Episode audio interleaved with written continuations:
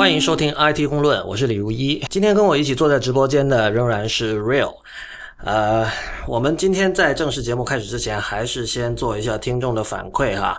呃，首先有几个，有两个算是比较低级的错误，向大家道歉。第一个是在之前的某一期里，我跟 Real 当时不太确定，然后我们把这个我们说 iPad 二和 iPad Mini 的第一代都不能升级到 iOS 八，这已经有很多听众跟我们通过各种管道反馈了，这这是错的。所以 iPad 二和 iPad Mini 就是是可以升级到 iOS 八的。然后还有一条是我在之前有一期我说过那个 Tweetbot 最新版本的 iPhone 上的 Tweetbot，也就是三点五，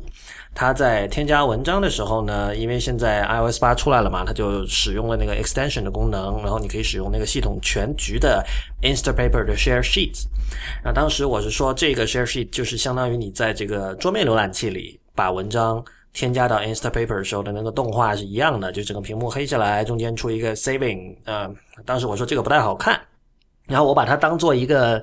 呃用来说明这种呃 System Wide 这种系统级别的呃 Extension。它虽然能够造成这种工程上的优雅，但是同时它会让我们丧失一些这种定制化的趣味。然后很多朋友也提出，呃，现在的 Tweetbot 其实还是可以用原来的那种方式添加。就是它在那个 Share Sheet 底下有另外一个叫 Save to Instapaper，然后你点那个的话，呃，就是像以前那样，上面有一个蓝色的一个小 banner 跳下来这样的，这样会好，就是还保持了它以前的那种设计上的质感吧。但我觉得怎么说呢？就是我觉得我原来的观点，我现在还是坚持的，就是说，嗯。Real，我觉得这个你你比我有发言权哈，就是使用那种系统级的那个 extension，显然是在工程上更加优雅的优雅的一种做法，对吧？对，而且对于用户来讲也是就是体验上更加一致嘛。就这这其实算一种不重新发明轮子，可以这么说吗？对对对吧？你现在比如说你你现在写一个东西，然后你需要有这个 Save to Instapaper 这个功能的话，你就不会再像以前那样说哦，我自己写一套这种实现，然后我自己搞特殊的动画，因为明明现在已经有呃，我们可以称之为官方的这个实现了，所以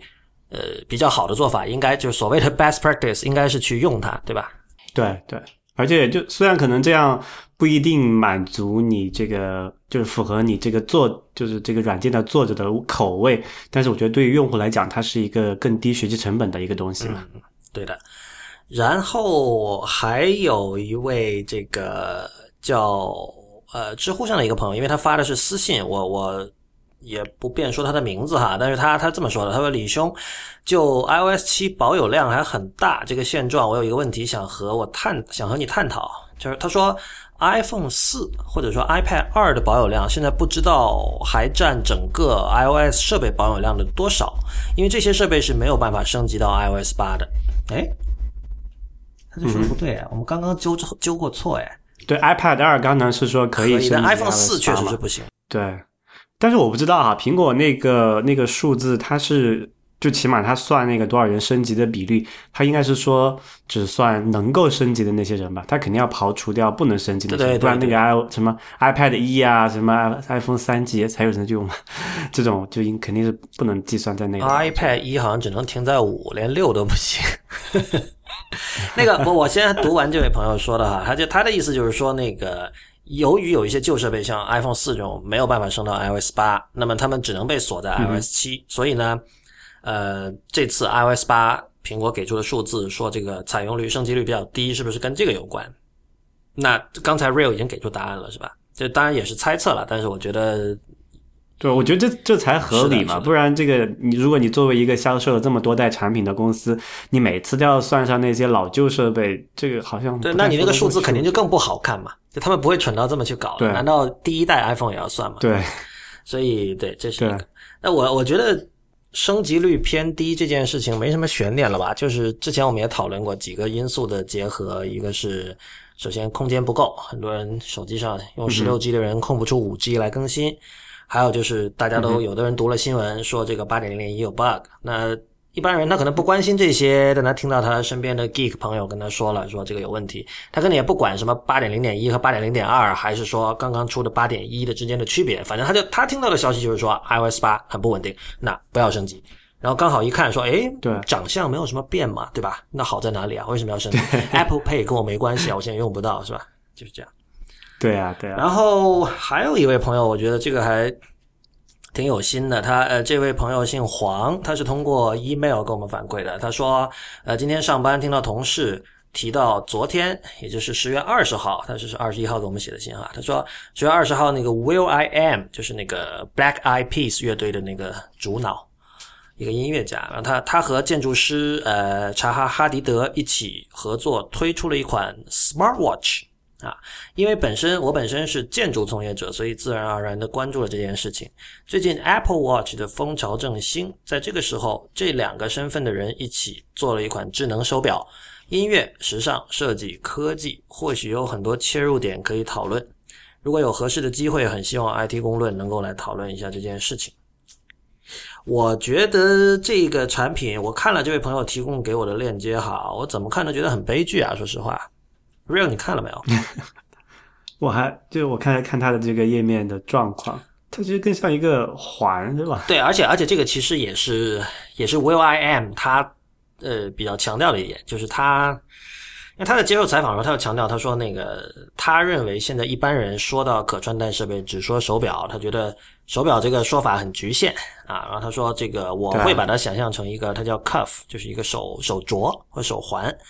然后呢，它你如果看那个图片，你可以看到它确实是一个，就是几乎是一个怎么说啊，一个很完整的一个一圈一个手镯的样子。它有一个曲，它是曲面的，它那个屏幕是曲面的，也是触屏，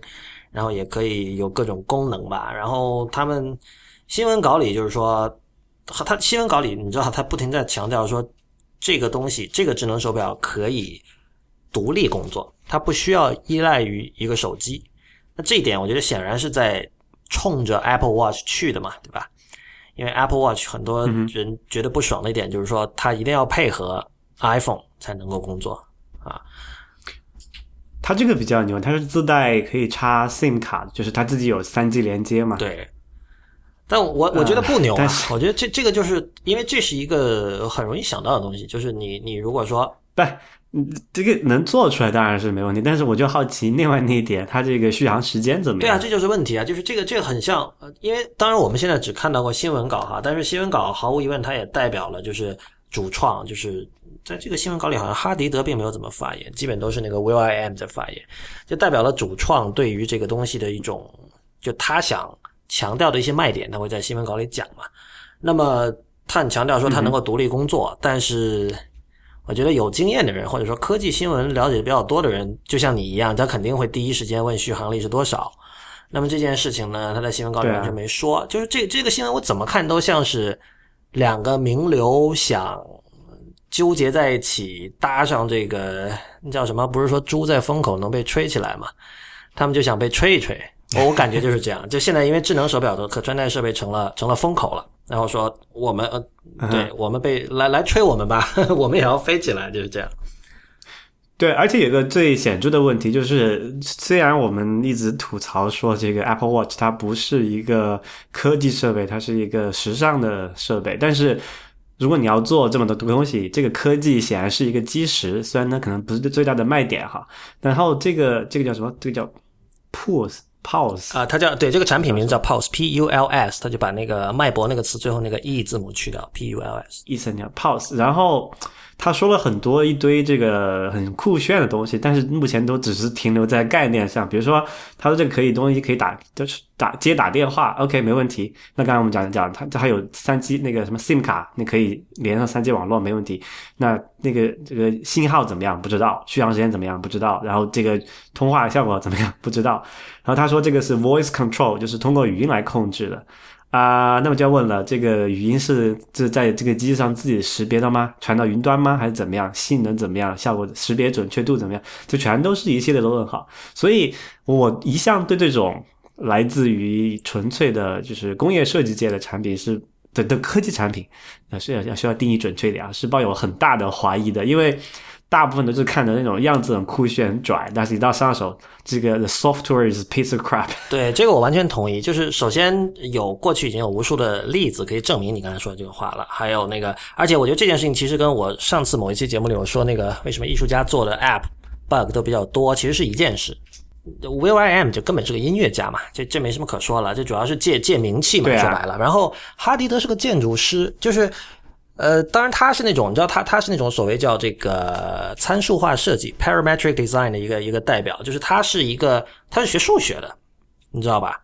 他的专业是数学，所以他是很利用这个，很会利用这个呃电脑辅助设计，这个在建筑里经常说的一个词哈。因为因为你知道，就是以前在 在大家没有用电脑进行设计之前，就很少有这么多的曲面啊，这么多的圆角啊这些东西。他是把这些这种电脑辅助设计的这种特性，把它运用到了一个夸张的程度。我觉得哈迪德的作品在中国其实现在也有很多了，比如像广州的那个歌剧院，现在叫大剧院哈，以前叫歌剧院，在珠江新城那里。然后还有像某呃北京的某一个 SOHO 吧，是银呃银河 SOHO，没记错的话，就是在二环边上，东二环边上的那个。就它的建筑的典型特点就是感觉很未来，然后一般都是像那种像宇宙飞船似的，然后有很光滑的曲面，然后有那种很流线型的那种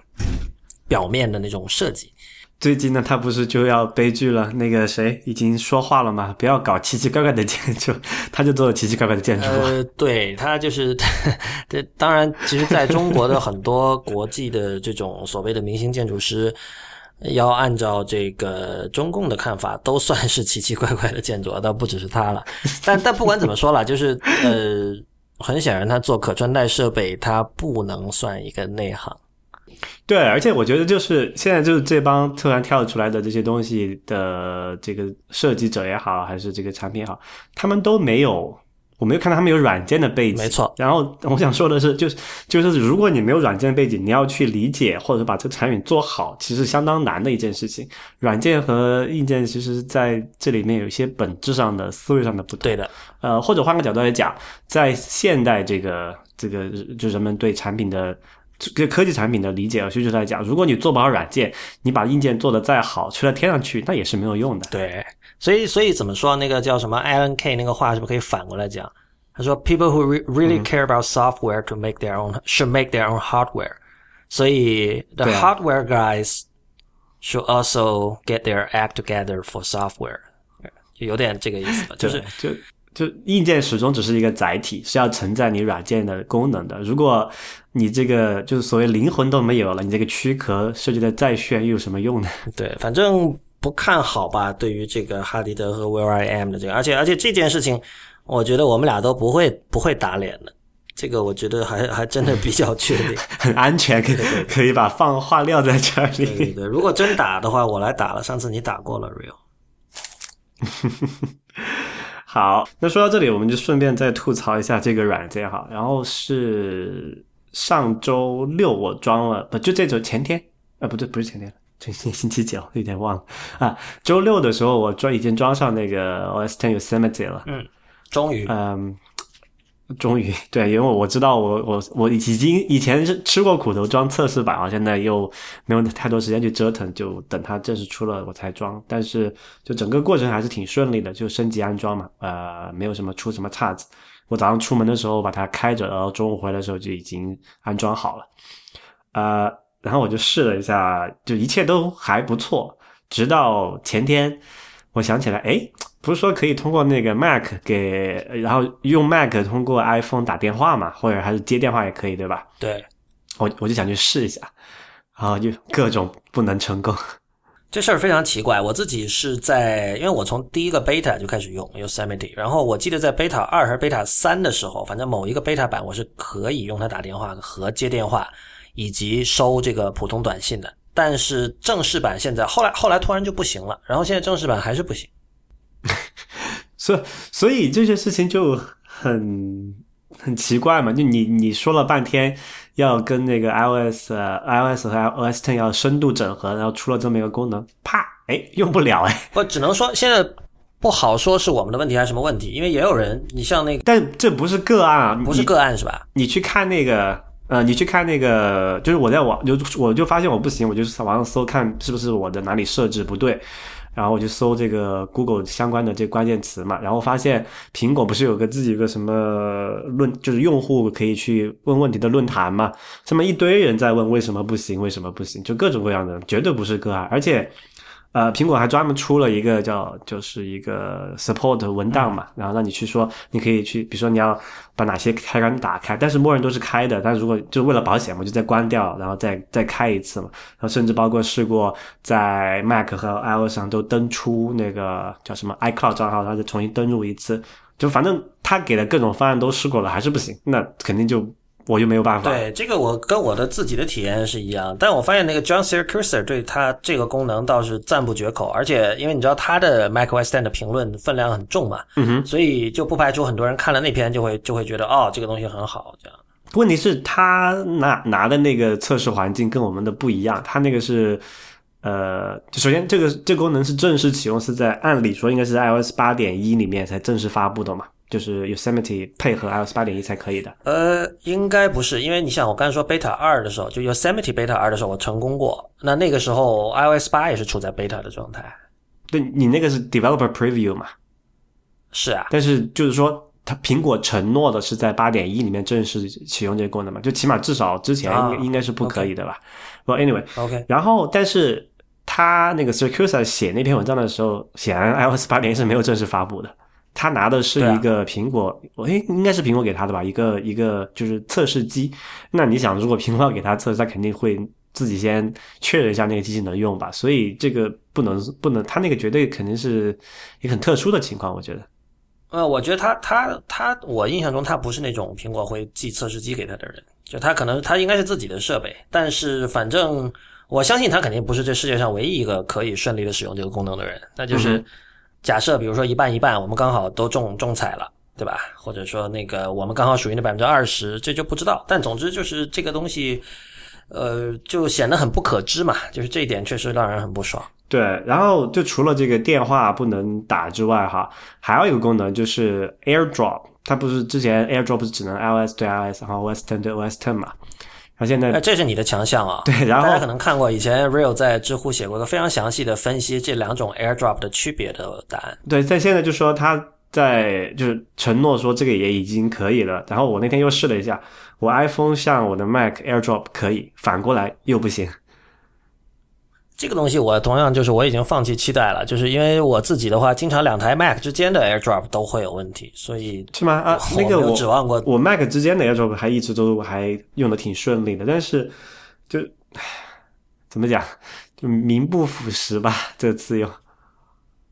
对，我觉得，而且我觉得 Mac 就算 Mac 之间的 AirDrop 本身，它在用户体验上也并不好，就是你你你得先。打开一个 Finder 窗口，然后你要自己先在左边选中 AirDrop，对对对吧？对，然后才能让让对方发送给你。这个这我想象中你应该是，比如说你选中一个文件，你摁一个快捷键，你可以自己指定一个快捷键，或者至少你摁住 Control 去去去 click 它，让它的那个右键菜单里会出现一个这样的东西。嗯哼。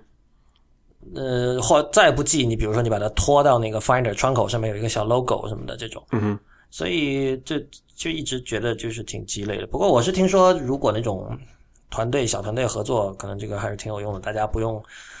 屁股不用从凳子上抬起来，就可以直接去去传文件。你之前说那个出呃，叫是哪家出租车 Uber 吧？是不是？出租车上有那个硬盘的那个事情就可以不用啊？那是一刀啊，一刀用车。对，就他就不用准，就如果两个人都是用 Mac 的话，就不用准备这个了，因为可以 AirDrop 是可以不经过 WiFi 基站嘛，它是点对点的。嗯所以好 也是一个挺好的东西，但是为什么不知道为什么，反正就是有各种问题，所以只能反正也现在有 Yosemite 还是就是就是十点十点零嘛，等于说是十点十点零，对，它还没有出像那个什么补丁版啊，可能再等一下看能不能修复这个问题吧。嗯，对，呃，然后说到苹果呢，就最近又有一个乌龙的事件哈，是今天我们那个另一个节目的主播吴涛。他在那个微博上对那不推特上吐槽说，他访问苹果的一个站点会报那个 SS 证书的错误，然后发现看，哎，果然会有这个问题。然后他因为苹果用是那 Akamai 的 CDN 嘛，然后 Akamai 我看了查了看一下那个证书是苹果子的一个子域名，但是证书是 Akamai 的，那显然就就出错了嘛。然后后来发现是。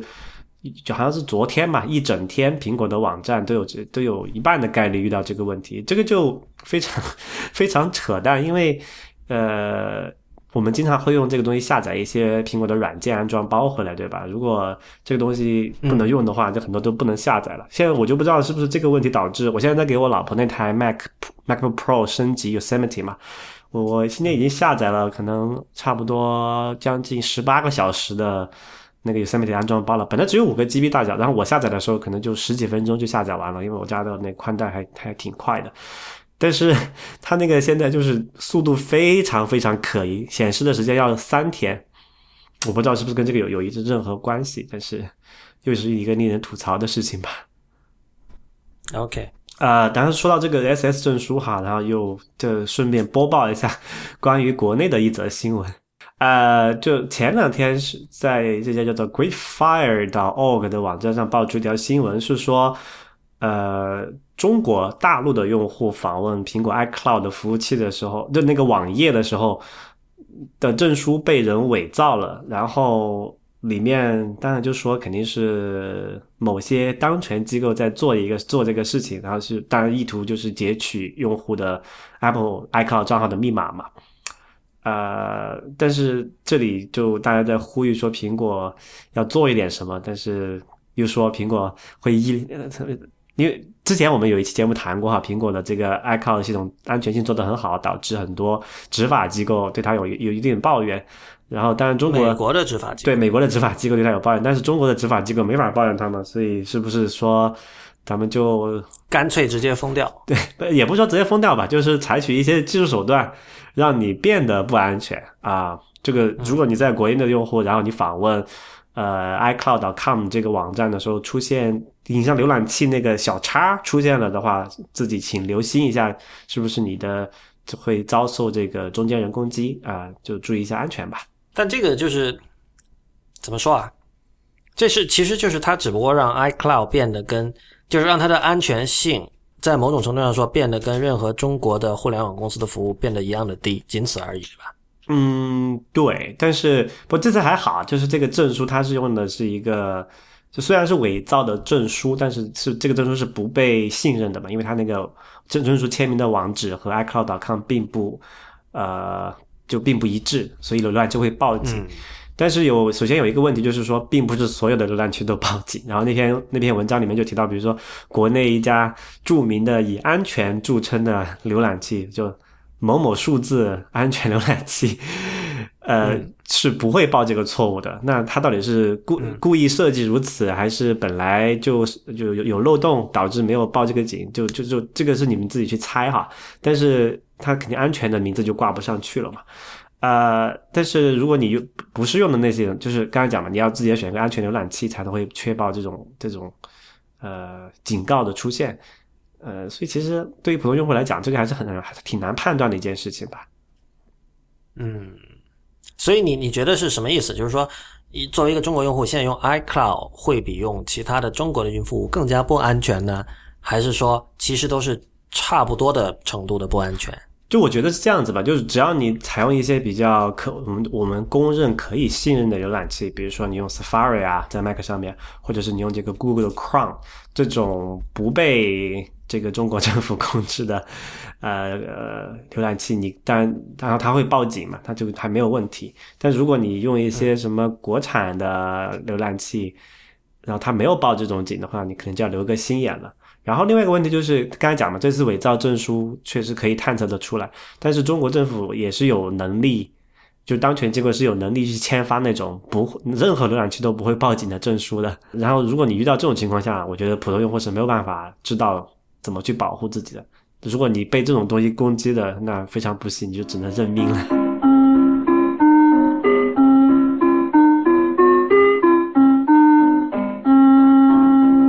啊，您现在收听的节目是 IT 公论，呃，今天是由 Real 和李如一为您主持。呃，我们今天一个主要的话题当然是 Apple Pay。Apple Pay 在今天几号？二十二、二十一，反正一天或者两天前，也取决于您什么时候听到这期节目了。反正它是在十月二十号，就是本周一，呃，上线了。那么，呃，Real 你现在还没有用过，对吧？对，因为它现在只有在美国才可以。我升级了八点一，我在加拿大嘛，然后我升级了之后，连那个就什么 Apple Pay 那个选项，就就它是在 Passbook 里面添加信用卡嘛？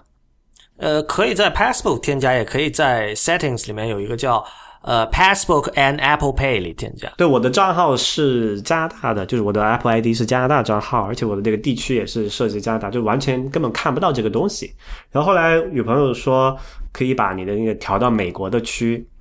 就把你账号调成美国的账号，然后调成那个地区在美国，它就会显示那个账号出那个东西出来。我试了一下，然后就确实就出了那个选项，然后我就尝试加添加一张我在加拿大信用卡。它能识别出那个卡号什么的，但是它不通过，因为我的那个发卡行还没有跟苹果合作，就签这个协议嘛，可能。然后对，现在支持 Apple Pay 的银行其实是很有限的，就是就在美国也只有有限的几家吧，好像。对，美国有那个美国银行 Bank of America，然后有什么 Wells Fargo，什么 Capital One，还有什么 Chase，还有。American Express 那个信用卡可以，对对，这样。我不知道其他国家有吗？还是说现在只有美国他他上次发布的时候说是又签了，好像都两百多还是三百多个银行嘛，就是就要说加入这个采用 Apple Pay 这个技术，但是具体时间怎么样还不太清楚。然后我关心了一下，我在加拿大这边的话，我据说是好像有有个电视上说是要等明年吧，至少。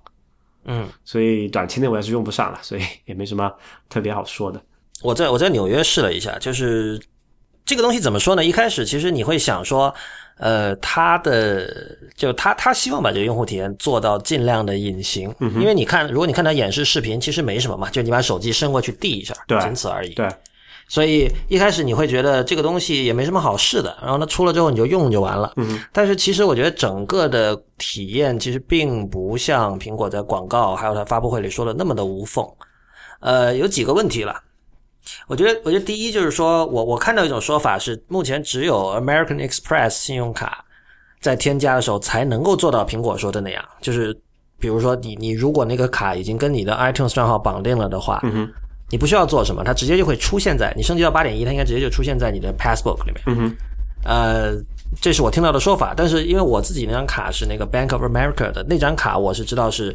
不仅不会这样，而且你是要打电话到这家银行去确认的。他他打电话确认什么呢？确认身份吗？还是确认你的 billing address，然后确认你的名字。嗯哼，呃，确认你。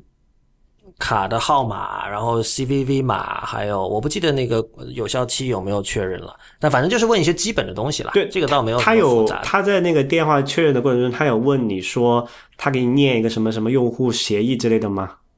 没有，没有，没有问。OK，完全所以不是一个协议的问题。因为我知道一般银行它都比较谨慎嘛，他给你开一个什么新功能，他一定要让你知晓这个东西会有什么这个，所以权责分明嘛。就这一部分应该是你在点那些什么 terms of service 的时候已经包含进去了，我估计。OK，我觉得苹果再再不济也不会说做到说让一个活人帮 让帮你让帮你把这东西念出来，那就太夸张。我我真的遇到过啊，我有我有次开一个什么银行卡的功能、信用卡的功能的时候，他真的花了十分钟的时间给我念一个 user agreement。嗯，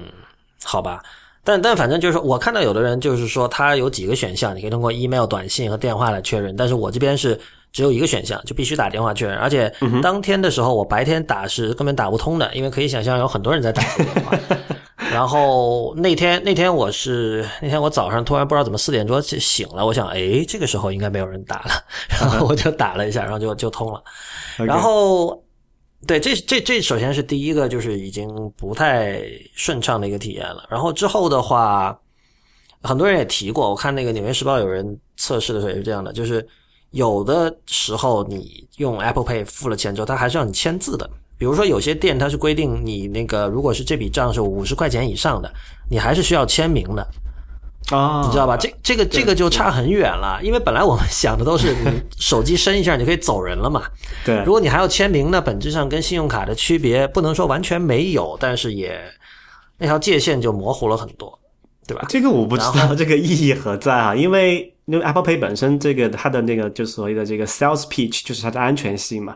呃，因为我知道你知道在那个就 Apple Pay 之前其实是有这种所谓的就非接触支付的信用卡嘛，或者是这个贷记卡嘛，啊，他们也确实是有一个这个就是你你采用非接触支付它是有一个单笔的限额的，比如说啊，我上次弄了一个就是一百块一百一百加币。就是你单笔交易如果是超过一百加币，你就不能用非接触式的去支付，你得去用这个芯片卡或者是刷磁条签字，但现在基本都刷是芯片输密码嘛。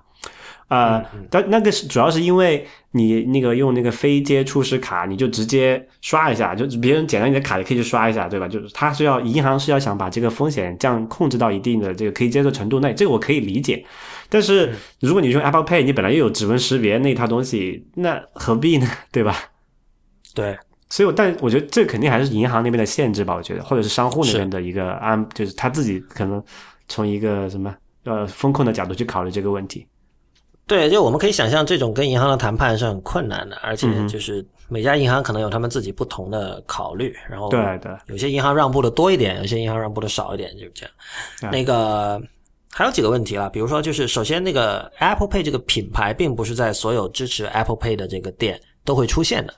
我知道好像那个 Macy's 和什么是 Bloomingdale 还是谁，反正有有有几家，它的那个收银机上会有一个 Apple Pay 的 logo，、就那个 Apple 是那个苹果被咬了一口那个，然后 Pay 就 Pay，那你就就这样就很清楚嘛。因为二十号第一天我们都升级了手机，就马上想去试一下，然后就但这样就很二嘛。你每到一个地方买东西，你说哎不好意思，请问你们这里支持 Apple Pay 吗？然后那我就是就。感觉就很不好嘛，就好像我靠，好不容易有了个新玩具了，赶快玩一下，是吧？但是确实在一开始哈，就你像我们是整天看科技新闻的人，我们有时候我自己有时候都没有办法判断，但我后来大致清楚，就是说，其实 Apple Pay 只是非接触式支付的一个例子，对吧？一个产品，对对所以你看到有那个有一个像长得有点像 WiFi 的那个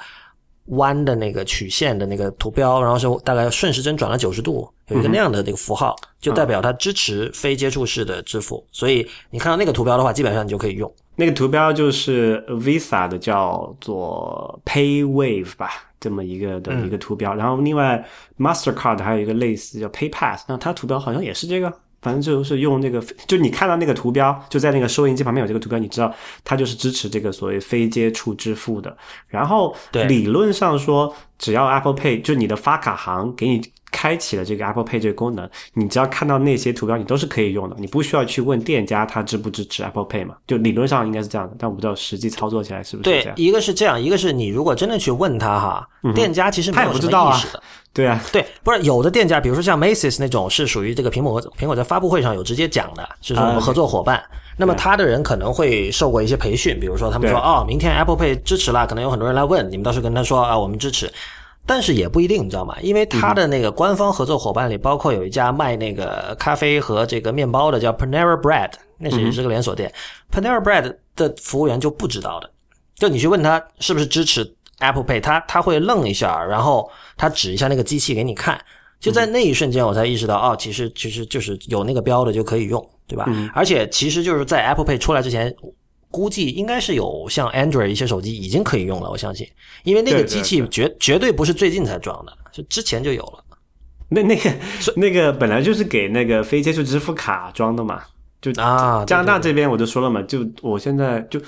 就可能还有一些那个收银机还没有升级到，但是就是大商户，比如说超市啊，什么像沃尔玛这种大型的连锁店，它的那个支付的都是支持这个就是非接触支支付的。然后他们的说法，他们我听到他们朋友的说法是说，你只要有一张美国的信用卡，然后你把那个那个 iPhone 那个啊不对，这个苹果账号调成美国区，你填了之后，你可以在现现在就可以在加拿大使用付钱的。嗯嗯，就所以这个是应该是没有太大问题，所以我我我也不觉得它真的一定需要在那个每个收音机上贴一个 Apple Pay 的那个标志啊，这个好像有点多余。对，但这个就是这对于苹果是好的嘛？就是你你看，如果以苹果平时的作风的话，他会去这么做，对吧？嗯哼，我哎，这个当然肯定这样更好了，就给用户比较明确的一个说法嘛。但是这个什么鞭长莫及啊，不是，就是短期之内你你得短期之内，如果你是一个想去测试 Apple Pay 或者想去用它的人，嗯哼，你就多了很多这种知觉上的负载。那你有你有遇到过那种就是它有那个 PayWave 那个图标，但是你不能用 App 手机支付的状况吗？我没有遇到过，我现在试的当然也不多了。我试过 Panera Bread，这个属于官方的合作伙伴，对吧？然后我试过那个美国有一家就是连锁的，就是它它美国叫药店嘛，其实就是百货店了，叫 Dwayne Reed。美妆店这个叫 啊药妆店，就卖药和化妆品的。OK 对，这个它它就它不是官方合作伙伴，但是它是可以用的，它有那个那个东西。还有我听说麦当劳可以用，然后还有哪里？赛百味好像可以用，然后还有什么？但很多地方我还没有去了，像有什么 Foot Locker，像什么像 Macy's，还有一些地方都据说都可以用吧。但但整体来说，就是说，以前你用卡支付的话，你根本什么都不用想的嘛，你就直接把卡给他就完了。你现在的话，首先你得去看一圈，然后你去判断一下，哦，这里支不支持？有些收银员他的那个设备在哪儿的，那个设备经常是坏了，因为那个设备以前的使用率是很低的，很显然，所以很多时候他那个设备摆在那儿，但其实是不能用的。这个时候你可能说，哎呀，我想用这个，他说不好意思，你到隔壁去买单吧。那所有东西他给你重新一一个个去扫条码，这这这就这其实很糟糕的体验。对，不过不过刚刚你说那个其实也不对啊，就哪怕你用信用卡还是有这样的故障的，就哪怕你是现在就加拿大也是这样，并不是所有的信用卡都可以在所有的地方使用的。比如说上次我去买一个冰淇淋，我们这里有一个呃做冰淇淋的那种小店，已经做了像几十年了那种，他就只收呃 Mastercard，他不收 Visa。然后然后呃 American Express 这边虽然这几年也在铺了，但是很多地方都是不收 American American Express。还是得问一遍那个收银员，你说你们收你，如果你是第一次去那个店，你不知道情况下，你得问他说你支持你这支持什么卡，不支持什么卡，就就这种问题啊，一样的。呃，首先我自己我自己从来没有问过这样的问题，嗯然后我也从来没有遇到过任何问题，所以，我我觉得这两个事情在在级别上，至少目前来说，显然不能相提并论吧。就是说，你去一家店碰到刚好你手里用的那张信用卡是不支持的的比率，和 Apple Pay 不被支持的比率，那这个显然目前还是差很远的嘛。对对对，就我就感觉就是有点像早就早一两年那个 American Express 这种信用卡，在就在我在加拿大这个地方的状况，就只有很少的几家店可以采用它的那个，就是就是就是收那个卡付钱的。但现在也过了这么几年了，它也越来越多的地方可以支持的，但还不是说就可能一半左右吧，也不是说全部的商户都支持，所以你每次还每次还是得先啊问一下，所以肯定还是有这么一个过程的吧，我觉得是。反正总之，现在的 Apple Pay 在就是当它在能用的场合，然后你去用它的话，基本上确实也没什么问题。我觉得整个的体验，除了就是有些强迫你要签字的的的那些商家的话，其他就还基本上它做到了苹果所承诺的东西。但是还有另外一个问题，比如刚才提到 Panera Bread 哈，那家东西它是自己有自己的 App 的，然后你在自己的 App 上呢，你是可以订餐。然后订完餐之后，十分钟你就可以去那间店取，是这样的，就是 pick up 这样吗？对对对，这是很省时间的。比如你早上起来，你可以先就不用排队了吗，去在那里。对啊，你不用排，你先订了，然后你刷牙，刷完牙你下去取，取完再拿回来就 OK 了，对吧？嗯。那么在这种情况下，在在没有 Apple Pay 的时代，那当然你是信用卡和那个什么怎么说那个 App 绑定的嘛？对对。所以没有问题啊，这这这这套系统没有任何问题，而且很方便。然后这个时候。突然，你听到说哦，Panera Bread 线下实体店支持 Apple Pay 了。OK，你为了玩一下这个新的产品，你可能会去试两次，但是这意味着你又要排队了。哎，等一下，它不是那个 Apple Pay 有那个就所谓的 In App 的版本嘛？就是你可以在某个应用内购，然后就是买实体产品。这个就是我我。这个就是我们接下来要过渡到的话题，就是其实 Apple Pay 是分两块，一个就是说你在线下店通过刚才说的这个非接触式的这个支付来来支付，还有一部分就是它作为一个线上的在 App 内的一个支付手段。那我们当然知道它的这个最强的地方在于它是一个系统级的一个服务嘛，对吧？对。一旦跟你的这个 Passbook 绑定了之后。呃，只要第三方的 App 支持了它，那么你就不再需要说哦，我要把自己的信用卡信息输到那个 App 第三方 App 里。第一，你可能觉得这个 App 是不是不靠谱，是不是有安全性的问题？第二，就是说你是每个 App 都输信用卡信息很麻烦，对吧？这是它的强项。但是我看到那个像《纽约时报》刚才说那篇文章，他提到说好像经常会有问题，比如经常会。重复付钱，他对这个这个问题就很大了。然后你看，现在现在支付它的 App 还不多嘛？现在 Uber 是已经支持了这个 App 内的这个叫什么 Apple Pay，然后 Lyft 好像这两个打车软件好像都已经支付了，啊都已经支持了。然后还有什么？还有像 Target，美国的一个大型的超市，它自己有个 App 也是支持。但这个同样，我是觉得怎么说？因为 Target 你肯定是你一般都是去那儿买的嘛，就有点像什么家乐福那种东西。对，你你那种一般不会说你在家里先选好了东西，对吧？对，它可以那个它可以网购吧，就是可以送到家里来。可以网购是吧？啊，对对对，可以网购。但我不知道，就是像那种要你要推个车去买，groceries 买买家居，怎么买日用品的那种，我一般不太喜欢网购。我可能这是我的问题还是什么？现在这种应这种应该也不太好网购吧，就是随便当时就小东西嘛，去买了就好了。对，啊，不，但反正就是说，现在现在支持这个 App 内 Apple Pay 的这个 App 有限，然后呢数量有限，我自己还没有我还没有试过。然后还有一个问题就是说，像我刚才说那个 Panera Bread 那个 App，我已经把信用卡跟它绑定了，那这个时候我我是要不要再去改用 Apple Pay 呢？这个东西好像意义又不是很大。OK，有安全上的这种意义，就是一般来我我们会这么认为哈，就是对啊对。但是我不知道，如果我没有在做 IT 公论这个节目的话，我会不会觉得这个安全方的意义对我来说有那么重要？让我因为我本来信用卡用的好好的呀。还有，但有这种情况，比如说上次刚才讲的一家叫 Target 那家店，他上次遇到过那个信用卡账信号那个什么信用卡账号泄露的问题，然后所有的人的信用卡都挂掉了。那如果你是他给当时用户，你得重新再绑定一遍，对吧？就如果他有这个类似于这个 Panera Bread 的这种服务的话，啊，同样道理，你的信用卡会这个过期嘛，对吧？它有那个有效期，你你得换卡，你再再去那个 App 里面做一遍。如果你有好几个这种 App 需要绑定的话，你的每个 App 都得做，那就会很麻烦。对对，但如果你是系统级别的话，那肯定就是另外一回事了嘛。呃，然后还有一个就是。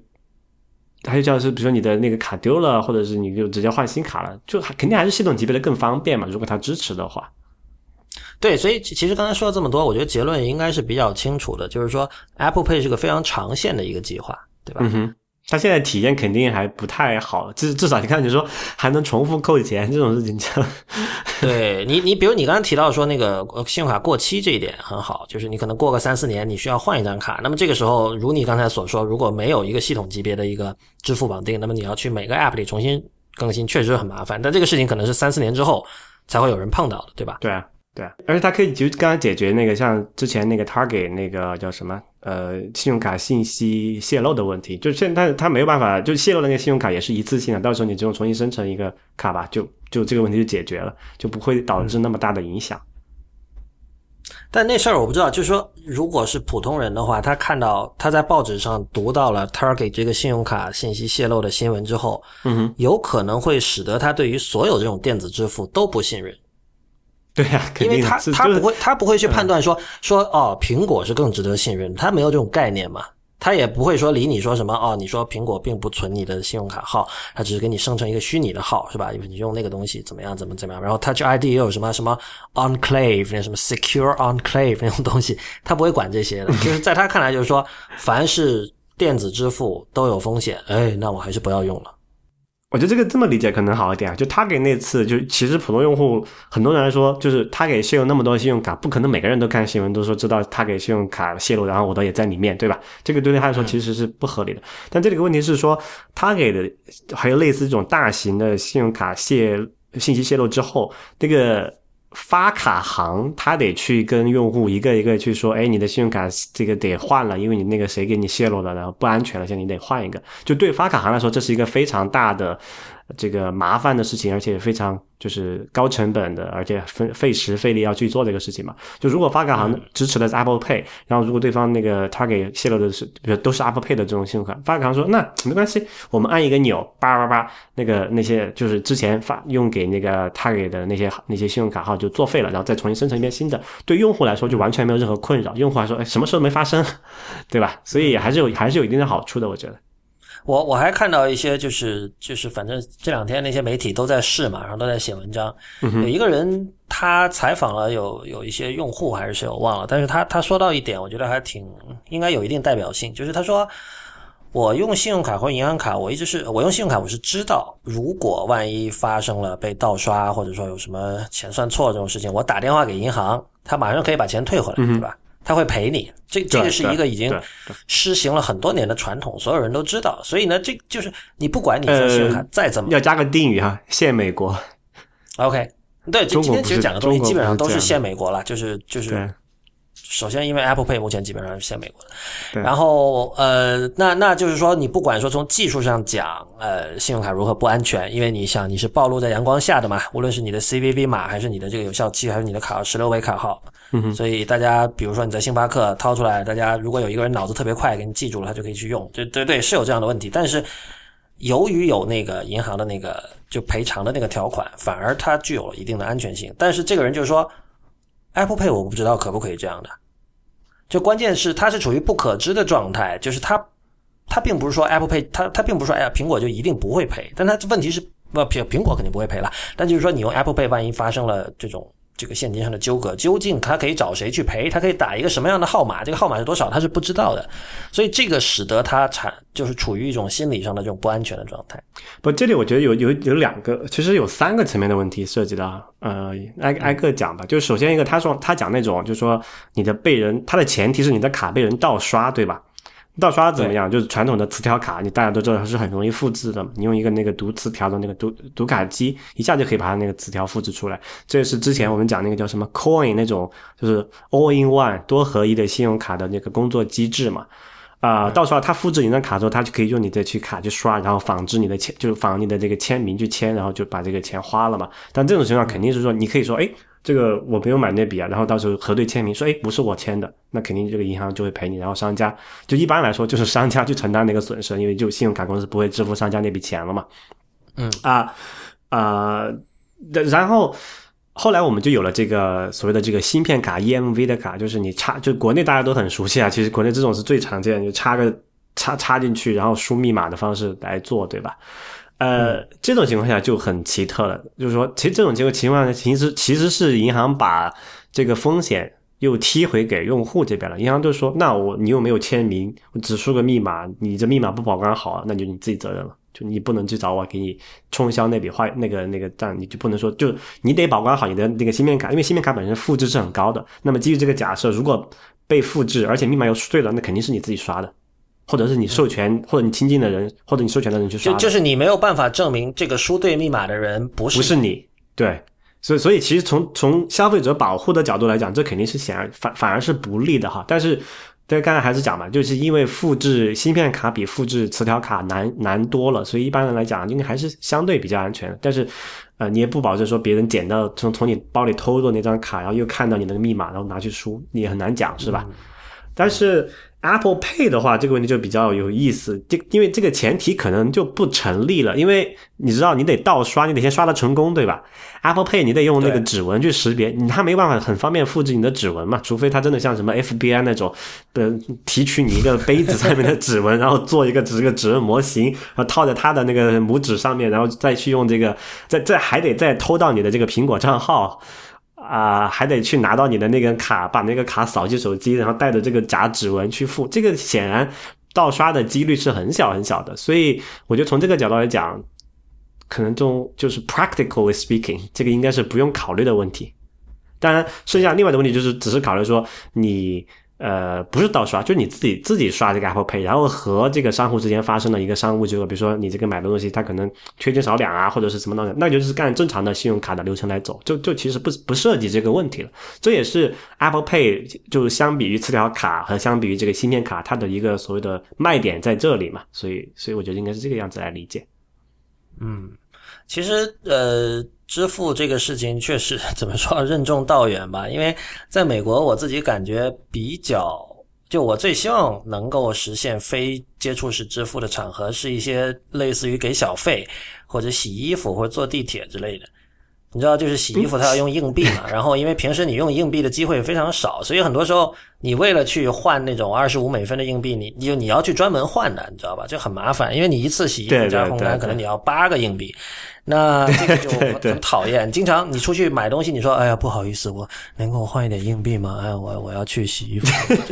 一般他会换给你，但是这就是很很很烦嘛。然后你想那种那种洗衣机上的那些怎么说？那投硬币的装置是非常非常 proprietary 的。你难道你让这个所有美国的这种洗衣店的洗衣机都换上要加装一个这种非支付的这个装置吗？这个听起来我觉得这天方夜谭嘛，就是根本。然后小费也是一个问题，对吧？哎，这个有点奇怪，就是你在美国现在给小费还是用现金吗？信用用卡用现金咯，卡的话就是你他给你那个单子上你去填一下 tips 多少，然后还还得再手填单子，要手填单子。哎呀，好落后！呃，就加拿大这边就基本上就是就才起码我用的最多还是餐饮行业吧，给小费就是直接在刷卡的时候直接有一个创，就有一有一屏会让你输小费的比例或者是这个金额怎么样，就那里是不用给。啊，这个在美国我好像也见过，但是就是很不多啦，不多哈属于属于个对大部分还是美国落后嘛至少我自己看到。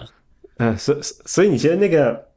Apple Pay 对美国来说还是一个什么科技，就支付技术上的一个飞跃啊？它从磁条卡 直接跳到了这种指纹识别，还带这个一次性验证码。这你像像欧洲啊，还有中国都是都是先先过渡到这个芯片卡的时代嘛。就这其实是美国在这方面比较落后的。不过你刚才讲洗衣服那个例子，我觉得可以可以说一下，因为我这边我住公寓楼嘛，也是用那个就是 basement 下面会有一个这种公用的洗衣机，然后是投硬币的，现在也还是这样。呃，我的解决方案其实很简单，就是每次有时候去银行路过银行的时候，跑去银行说，哎，我可不可以换一个几十块钱的这个扩，就是二十五分或者一块的硬币，对吧？就就解决了这个问题。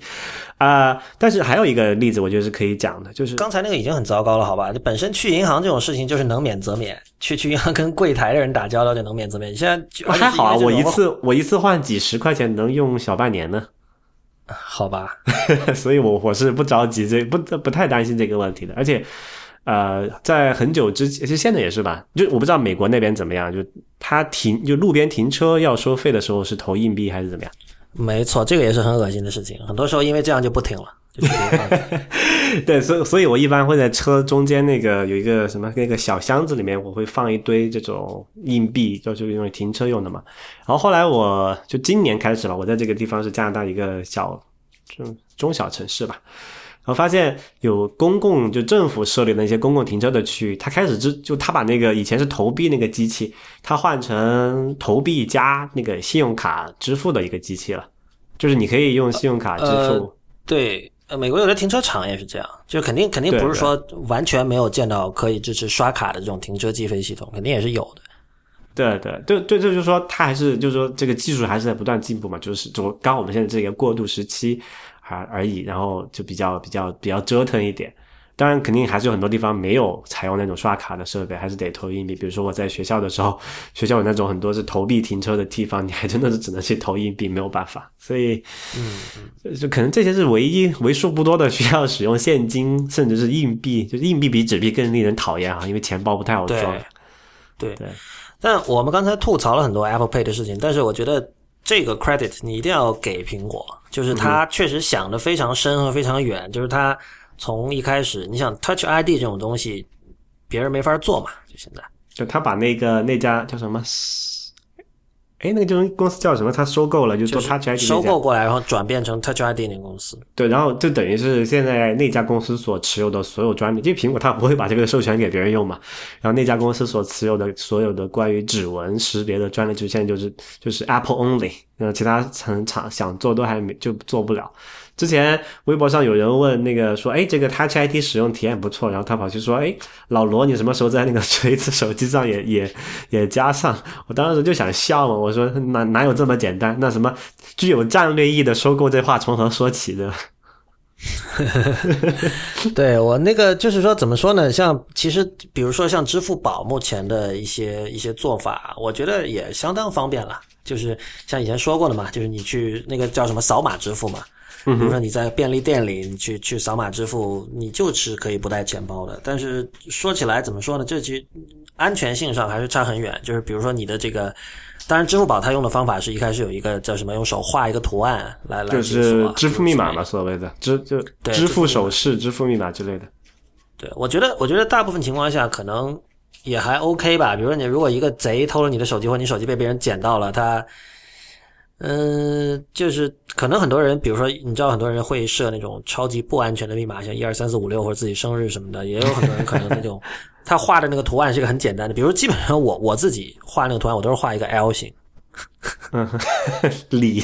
对啊，我我我这个可以在节目里公开告诉大家啊，倒没有不是说理了，只不过我很讨厌记那些图案，所以我一般就画一个最简单的。其实那个图案也很蠢，但那个好像有人做过这个穷举嘛，好像那个能画出的图案组合比密码少，就就总总的数量比密码少多了，然后你再刨出一些那种很诡异的图案，一般人不会画的嘛，其实是对应该试一下也能试得出来哈。对对对，所以所以 Touch ID 本身确实是一个非常优雅的一个解决方案，这个是没得说的。然后，而且有这么一个好处，就是它现在不是 iOS 八把那个 Touch ID 的那个 API 公开出来了嘛？就是说，刚才我们讲那个支付宝现在体验可能还不好，但起码我们有说有一定的这个期望。什么下一个版本的支付宝它可以支持这个 Touch ID，然后我们在支付的时候就可以真的就摁一下，不用再去当着众人的众目睽睽之下输你的这个支付密码了，对吧？对对，而且而且我的这个手机，就我我知道很多人是不设那个开机密码的，但是因为我用 Touch ID 必须要设开机密码，就我我觉得很安全，哪怕我手机掉了，不可能会有人解解得解得开我的手机的嘛。是，对。不过有一件事情我要我要吐槽一下，嗯，我之前以为那个就刚才我们讲那个 Apple Pay 是分一个是线上的，就是可以在软件里面用 In App Purchase，然后购买实体物品可以用 Apple Pay，然后一个是啊，不是，in app purchase，呃，也算 in app purchase 吧，好吧。但是是买非虚拟物品，对对，买实体或者买服务的时候，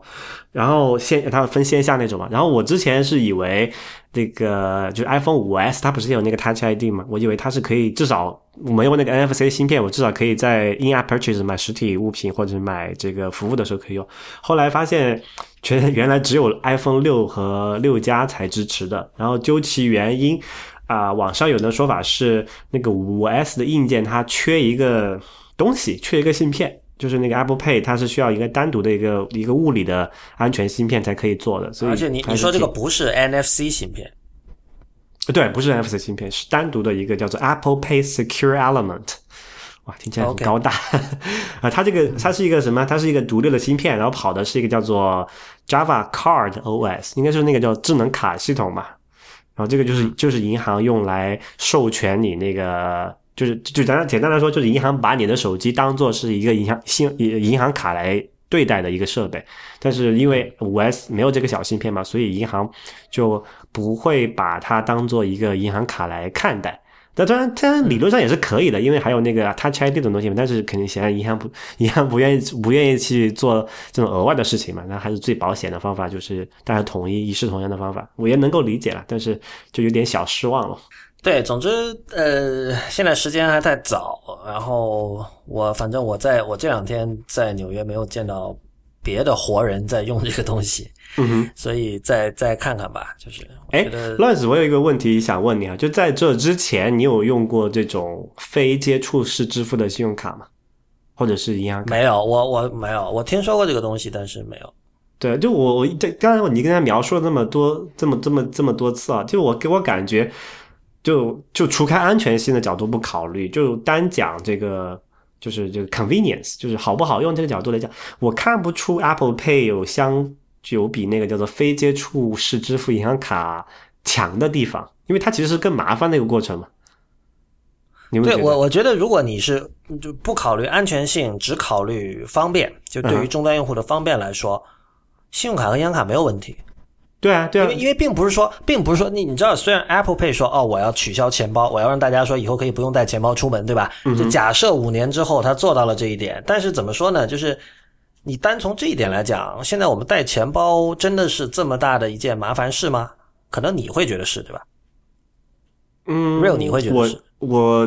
就刚刚讲了嘛，其实这如果你在北美生活的话，真的是很多地方是可以不用带钱包，就带一张或者两张信用卡，就为了为了避免刚才我说那个尴尬的状况，肯定每家商户不收 Visa 或者不收 Mastercard，你就比较而且你知道，我有一个北京的朋友，他现在他很早之前已经是这样，他拿一个那种小的钱夹子，我不知道是在哪儿买的，反正还设的挺设计的挺漂亮的，一个 一个钢的做的一个，然后就夹着一般夹着两三张钱，嗯还有一张卡，他就这样出门，他不带钱包的。啊，对对对有很多那种钱包有那种就是可以拆卸的内页，可以装一两张卡，然后装几块钱那种。他连那个都不是，小他就是一个小夹子，就像像一个像一个就是一个小夹子。所以呃，怎么说呢？就是我我自己我并没有觉得带钱包出门真的有那么大的麻烦。等一下，那我得先问一下，你的钱包很很鼓吗？就是像一般来讲。呃，有时候里边单据多了会很鼓，但是大部分时候就这么说，就是你现在你拿出你的钱包，打开里面，你数一下里面有多少张这种卡片，卡片其实不多呀，有片十张吗？没有，五张？差不多吧。对，我觉得这个可能一般人就带个至少身上有个五五六张卡吧，比如说信用卡、银行卡，然后什么一些一需要用的什么会员卡、积分卡，其实还是蛮费劲的一个过程啊。呃，然后我像我老婆就就更夸张了，她是那种就女女士那种钱包，一般比男士要长要大一些嘛。嗯，然后她我我就翻了一下哈，就它里面至少可能有十二张还是十四张卡。就各种什么会员卡乱七八糟的，然后你还你，然后我跟他说，你出门不带这么多卡不行吗？他说有时候会用到，没有办法，而且就还有想就对这个这个这个就相当于就相当于我们那个手屏上的那些 app，不不是手屏啊，就手机上的 app，有些 app 你可能一年用一次，但是你那一次你就必须得用，你又不能删。对对，所以其实我是很反感那些什么店家给你搞一个什么会员卡啊，什么什么积分卡，我觉得啊好烦，肯定就 leave me alone。呃，然后一般的有些商户，就是有些这种大商家，他也意识到这是一个问题嘛，所以他会去搞一些另外的花样，比如说他不单独给你做一个积分的东西，他会比如说他跟银行做一个什么联名卡，对吧？比如说这个沃尔玛和这个这个这个 Master Card 搞了一个联名卡，然后另外一家什么超市搞了一个联名卡，然后就说，那你来我这儿买东西，你就。你反正你要付钱嘛，最终你还是得一个银行卡，你就用那个付钱就好了嘛，就完成了这个升这个会员积分啊，什么什么乱七八糟一堆事情，然后你又可以付钱，你可以只只用带那一张出来。但是这么搞的商户多了之后，发现哎，好像又回到了原点，就可能从十二张变成六张这样而已。嗯嗯，所以所以我我不知道啊，就当 Apple Pay 解决了这个支付的问题，说我们可以只用是可以不带银行卡出门了，但是这个会员卡这个事情，我觉得现在还没有一个比较好的解决方案吧。不，但这个事儿就是你从产品层面，你可以说，可以可以用一种方式说，对。然后我觉得，但是你你可以也可以从这个超越产品层面，从这个技术和社会的层面来看，我一直是就是这样的一个看法。所有的功能集中到一个单一设备上，不一定是一件好事。我举个什么例子？你知道，就很多人说那个，比如说经常用电脑的人颈椎会有问题嘛？然后有人说怎么办呢？有人说你用一个小一点的杯子来喝水。这样逼迫的你要经常去那个加水，因为很快喝完了，这样就可以强迫你从这个座位上走起来，这样多走几步，多一些活动。我觉得对我来讲，肯定就会变成喝的水少了。对，有可能，但是但是你我我这这是一个例子了，还有别的例子，比如说那个刚刚说什么来着？我们上期上期我不是参与了你们那个内核恐慌嘛？当时我提到就是说。手指，但是你提到说正确的打字方法是手指永远保持在 home row，对对对吧？两只手这个就不要离开 home row 的位置。但是我总觉得，哎，离开一下可以活动一下。然后比如说那个像那个他们讨论，我们讨论能不能用 Mac 打电话这件事情，刚才之前也提到过。对，呃。之前 ATP 他们也在讨讨论这个事儿，他们都说哦，如果不能用 Mac 打电话，像以前这种状况，我听到手机响，我现在去找满屋子找，说哎呀，我手机放哪儿了？那这刚好是你起来活动一下的时候，这不好吗？你其实 Mac 能打电话之后确实是方便了，但同时可以我怎么说啊？可以使你的这个 stationary time 就保持坐姿的这种固定不动的时间会增长了。这个我觉得你如果真的看长远一点。真的不是好事。我们现在其实已经在支付这个健康的代价嘛。我相信你，我就所有经常玩电脑的人，多多少少都会有一点，对对对，确实是有这个问题。所以，所以为什么他们说苹果做了这么多，让我们很爽，可以赖赖在沙发上，哪也不用去，就能完成所有事情的东西之后，是吧？终终于良心发现，做一个要敦促你去运动的表嘛。对这个事情，我我因为我其实很早之前，在就远在大家讨论智能手表之前。就有这个学术界在讨论这个可穿戴设备嘛？那当时我的感觉就是，可穿戴设备是可以是一种和肉身关系更接近的 computing device。那么这个时候呢，会使得这个我们不再被这个怎么说啊，局限在一个固定的姿势里，被这个输入输出设备绑在那里。从而这个以自己的这个身体，就以摧残自己的身体为代价，来换取很多这个 computing device 能够带来的便利。我我我一开始我对于可穿戴设备的这种想象是这样的，我希我觉得这样的一个未来才是一个更好的一个未来，但是。现在不知道，但我但我觉得，我我觉得不会啊，我觉得不会，就不会是吧？对啊，你你想这个举个很简单的例子，就是这就很很能够让你理解这件事情。就只要是你这个不管是可穿戴还是不可穿戴这个设备也好，只要它能够抓住你的这个作为 attention，抓住你的注意力，你都会去看它。它就会让你把你的运动的状态停下来。比如说，你像你说你听听我们的播客，你可以边听边在这个跑步机上跑，这个没有问题，因为你眼睛在看别处嘛。但是如果你眼睛在看你的那个什么 Apple Watch，你肯定会停下来的。就你把一旦一旦去就是真的去投入到里面去说，哎，有一条谁给你发一个很重要的信息，你还在正在看的时候，你就会不自觉的，哪怕你在跑得很快的情况下，你也会慢慢走下来，因为你的 focus 已经不在那里了。所以我不觉得这个东西是一个很会有什么可以解决的呃一个状况吧。就是它不能解决的原因是，大部分对大部分人来说，不动永远是比动更舒服的一种状态。而且就大部分来讲，就是大大部分讲一一旦你要去专心的去做一件事情的时候，你不可能说边去看那个用那个穿戴式设备边在跑步，因为人是一个 其实很单线的一个东西。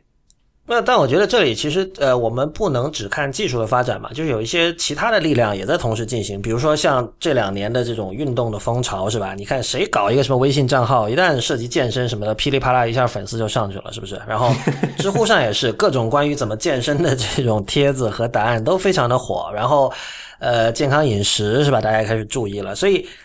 我觉得这一股力量，就是对于一种更加所谓可持续、更加健康、更加绿色的生活方式的追求。反过来会使得大家对于科技产品有别的期待。我不知道我这么说是不是太天真，但是就是我觉得有的人会的吧。就是这我说的这不是那种你知道有的那种 luddite 的那种，就是我远离一切科技产品，而不是那种。他就他觉得科技产品是可以带来便利，但是他不愿意以这个牺牲肉体为为为代价。这个其实也是，就是如果你我不知道你们有留意到哈，你你回过头去看过去十年当中苹果的所有的新产品的发布会的时候，它里面就给我们播放那种所谓的那个就是展示视频里面那些人怎么去用那个产品的场景，无一例外的都是在强调他们是在户外。的一个状态怎么下怎么用它，然后在旅行的时候怎么用它，它是在鼓励你去啊，你快去把这个出去玩然后在这个过程中，呃，采用我们这个设备来来把这个过程变得更加啊方便，或者是我这个让你体验更好。但是 虽然他这样大费周章的去销向我们兜售这么一种 lifestyle，但是最终你落实到。广大人民群众的时候，他还是啊宅在家里，然后用着 iPad，他赖在沙发上看什么漫画啊、小说、电影、上网之类的。所以我不觉得这个有这个是一个科技产品可以改变的事情嘛？这个就是一个社会心态的问题。对，这个其实是当人类被逼到不行了的时候，他自己一定会去改变。就电脑先摧残你的身体，然后摧残到你不行了，一定要改变了。然后这个时候其实是 computing device 在被人类的这种。生活的更好，就是更健康的这种欲望，再反过来逼着改变。对啊，对啊，对啊，是，所以我觉得，要是真要真要实现你说那种状况的话，要要做那种那么一种那种呃设备，让它可你用那个设备的时候，你可以不用很去。就是你不用主动去想，但是他会强迫你去做一些各种各样的运动。就你是作为一个被被他运动的一个一个客体，然后这个最终结果导致说，哎，你也能够肌肉更强壮一点啊，那个什么体型更 fit 一点，那那可能真的还不错。那就虚拟现实嘛。其实我说那种，就就当真正的虚拟现实的那一天来到之后，那就就没没那么多事儿了嘛，对吧？对对对对，就是你的所有感官都可以被被全面的复制。所以所以有人讲说那个。现在那些做各种头盔的那些那些人那些公司，就有点像是七十年代末八十年代初做个人电脑的那些公司，就是这里边可能会出一个未来的微软或者苹果，然后但大部分可能会死掉。就像现在，就当年你知道跟跟 Mac 在八十年代初一开始做的那种电脑公司，我有几好几十个，现在说起来根本没有人记得那些公司，就只有只有少数人记。对对对对对，包括像 Atari 什么很多的。对对对。好吧，那那个我们今天这期节目到这里也差不多结束了。呃，欢迎各位，如果如果我们在美国的听众，我知道还是有不少的哈，大家可以去试一下，实地去试一下 Apple Pay，然后可以跟我们反馈自己的体验。你可以发邮件到 hi h i at i p n 点 l i，这样的话我跟 Real 都会收到。或者你也可以通过新浪微博、Twitter。呃，给我们反馈。呃，不过不太推荐大家用知乎私信给我们发哈，那个 反馈渠道太多，还是挺麻烦的。这个我们没有这个什么呃官方知乎账号哈，这个概念。我们没有官方知乎账号，对，呃，所以我们在新浪微博的账号是 IT 公论，公平的公，论点的论。在 Twitter 和 Instagram 我们都叫 IT 公论的全拼，在微信公众账号也是叫 IT 公论的全拼。另外也欢迎大家收听 IPM 播客网络旗下的另外三档节目《内核恐慌》，这是两周一期。在每个两隔周的星期天上线，由吴涛主持的一档呃 hardcore 硬核的技术博客，然后还有太医来了，是由这个初阳、田吉顺和陈雨兰三位医生主持的一档医学类的博客，以及由呃席妙雅，也就是 Y 小姐主持的未知道饮食类的博客。OK，非常谢谢大家今天的收听，我们下期再见。